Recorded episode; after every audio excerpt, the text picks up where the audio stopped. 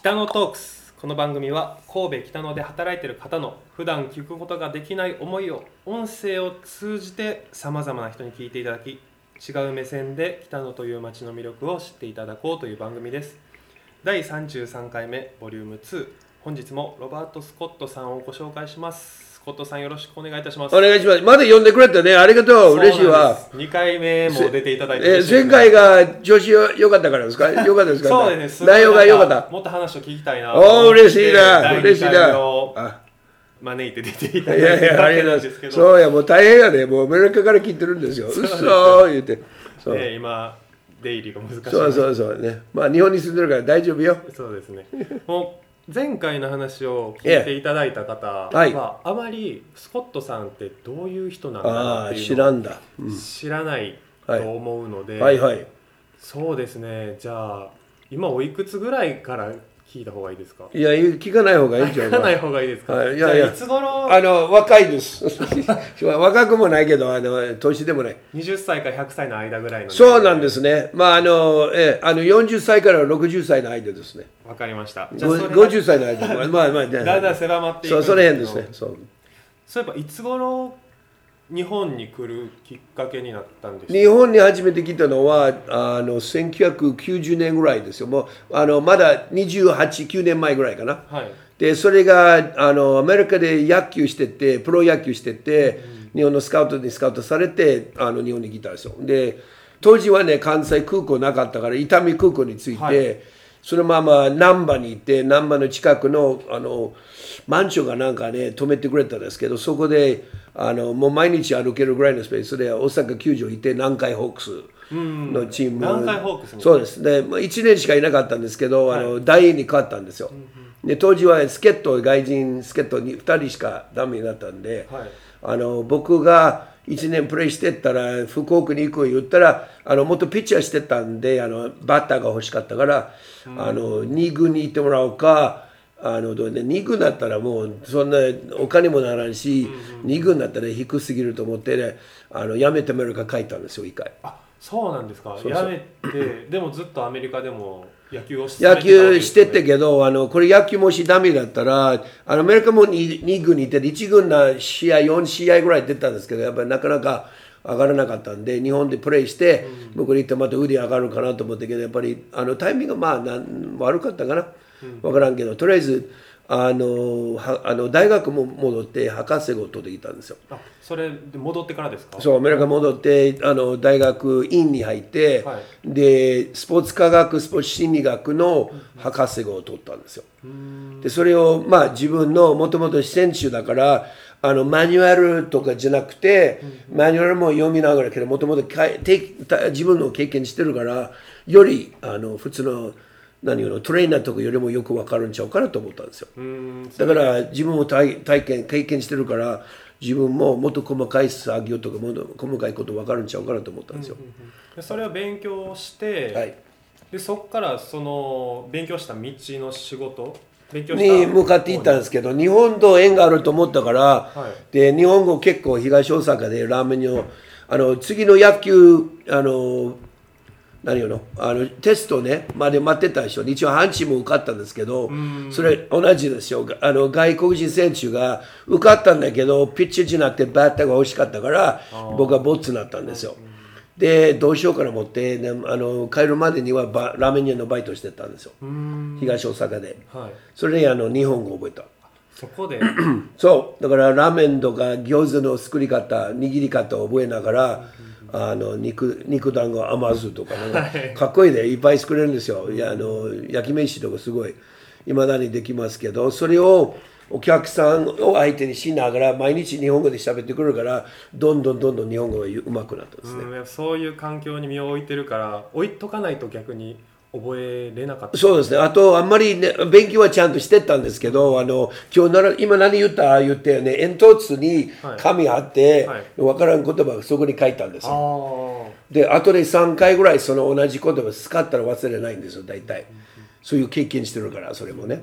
で、ほんまにラーメンも、だから、あの、東大阪すごい大人気になって、はいあの、松院学院とか、松院大学、高校とか、あとハウス職員とか、たくさんの町の人たちいっぱいいるからもうわざわざ僕のラーメン食べに来た人いっぱいおったんですよ、えー、町の人気者になってた。でなったんですよ。だって僕しかいないから外人でラーメンやって。るんでその店のマスターがパチンコが大好きで、はい。あの目の前にあの小坂会館というあの、はい。パチンコあるから、ちょっと行ってくるわ言うて、ね、フィーバーかかったら戻ってけえやねもうね急に支度終わってるのに人が入ってきたら「い。や今フィーバーかかってる頼むわ」言うて。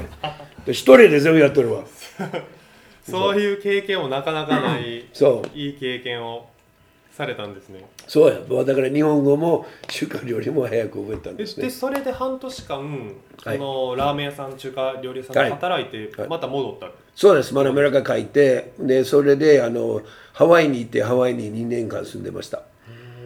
はい。で、ハワイはね、同じですよ。あの、大学、なんか勉強が好きで、大学、単位とりあえず、あの、日本語の試験を取ればはい、単位くれるんですよ。で、大学に戻って、で、単位だけ取ったら、あの、思うようなことさせてくれたんですよ、勉強。ですからあのハワイ大学であのうちのパパの関係の仕事もあったんでで景色が最高いつも天気がいいから、そういう、まあ、いい天気を毎日夕夕夕焼け見ながらいろいろ仕事しててそこであの日本語も英語両方使えるかなと思ったんですよ。ほんでそれでもやっぱり日本に何かあるなと思って戻ってきたんですよ。もう行って来て行って来て行ってそうなんですよね。で、まあ、あの芸能界に入ったのもその野球の後ですけど、野球でちょっとあの有名になったんですけど、1年で終わっちゃったから、やっぱりすぐわ忘れられるんですね。で、あの、ある、僕の野球出たとこしてって、あの原田信郎さんという昔、あのねのねの、はい。あの番組やっててディレクターさんがアメフトと野球が大好きで僕のことを分かっててぜひあの日本語英語できるからあの海外向きの番組やりたいからアシスタントとして出てもらえないか言ってで原田信郎さんとかあの、えっと上田正樹さんと歌手、はい。えー大森和樹さんという映画監督のと相手にしてで週3回生放送3時間の生放送で出たんですよ。すごいあれですね中華料理屋さんのコミュニケーションと比べたら急激にレベルが急にレベル高いし、あと外国人相手にしながらまた日本にもね、でねで生放送やから失敗したらもうそのまま行っちゃうんですね。だからごめんしか言われんけど、でもそれですごい鍛えられたんですね。そのアシスタントを経て芸能界に本格的に入ったとそうです。あの、いけるなと思っててくれ、思って、思思ってくれてみたいですね。で、そういうやり取りが結構簡単にできるようになったから、ラジオは全然よくね。ラジオがなんか大好きですね。はいテレビよりもなラジオが好きですよ。でテレビずっとあの別にもうかっこ悪い格好別につけていかないんですけど、ラジオが本気で、あの私今日どんな感じで化粧つけなあかんとかじゃなくて、本気でそれ内容だけ考えれるんですよ。それ大好きですよ。でそれラジオやって、ね、上田正樹さんが歌手なのでなんか作詞書けるか？言って。え英語だったら簡単に書けると思うけどやってみたらいきなりあのあれですよ。ミッキーハウスのテーマ曲で当たったんですよ。僕の作った歌が。彼が上田正樹さんが歌って僕が作った歌が「もうさよなら」という歌がドーンと半年間の CM ソングになったんですよ。相当すごいですよほんであれ？もうちょもしかしてちょっとあの才能あるかもしれないと思ってるんですよ。だからそういう歌作りまでも今今年も2曲ぐらい上田正樹さんに今作ってるでスターダスレビューにつながってスターダスレビューも毎日放送ラジオ出てたから僕の、ま、一つ前の番組ではい。仲良くなって、でスターダスレビューと森高千里とすごい仲良くなるんですよ、はいはい。で森高めっちゃべっぴんで足めっちゃ綺麗で、惚れてしまったけど、はい。振られた。書いたんですもう江口に行っちゃったんですね。すごいプライベートな話でありがとうございます。いや、まあでも今、まあ、今でも友達でもあの会ったら覚えてくれてるんですけど、ただ仲良かったけど、別に今、あの電話したりしてませんけど、でもそういうつながりで、大森和樹さんが映画監督で、で、ゴジラの映画出るようになったのもそういう付き合いがあったから、でそれからあのウルトラマンも全然大森さんに関係ないけどやっぱり僕の出たところを見て、ゴジラかっこいいなウルトラマンにも出てくれへんかという違う監督が連絡が来てだからあの6本7本ぐらいの映画も出てるんですけどすごいまあだからつながってつながったつながった。そうういう芸能界に携わる方がいらっしゃる場に身を置けたっていうことで出会いの幅が広がったああそうですね、そうですね。でまあ、やっぱり、まあ、自分で言ったらあれやけど、自分にしっかりしてなかったら、あのあまり魅力なかったと思う、僕って。で、一生懸命頑張って、一生懸命あのラジオもやって、一生懸命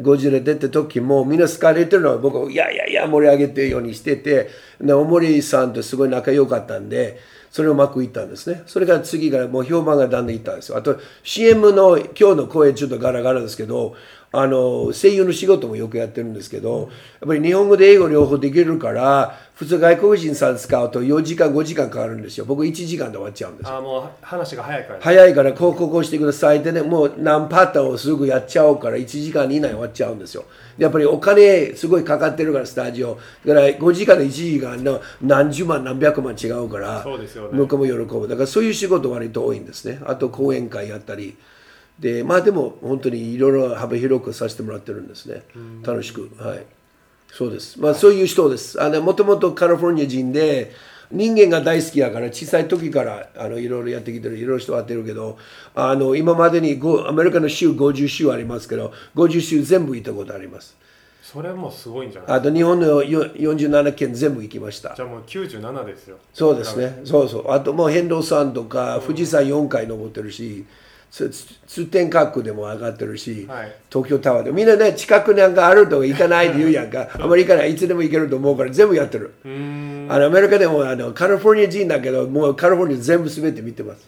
行動力があるんでしょうね。あの自分のお父さんも仕事であの全米回ってたのでそういう多分そういう影響もあるしあとおじさんが日本の昔のあの、えー日本の探検者、えー、となんな名前なんだっけ？上村直美上村直美。昔のなんか有名な探検者おるんですがみたいな僕のおじさんもそういう人なんですよ。ちょっと冒険家みたいな。もうもう完全に冒険家。それが仕事だったんですよ。彼がギネスブックも載ってる。ちょっとその話次回に聞いてもいいですか？ああいいですよ全然、あのおおっちゃんがそれそういう話いっぱい聞いてたから僕旅人になっちゃったかなという気もするんですね。パパとおじさんの話で影響されたんじゃないかと思います。じゃあ次回につなげてはいこれぜで一回はいお別れしたいと思います。はいありがとうございます。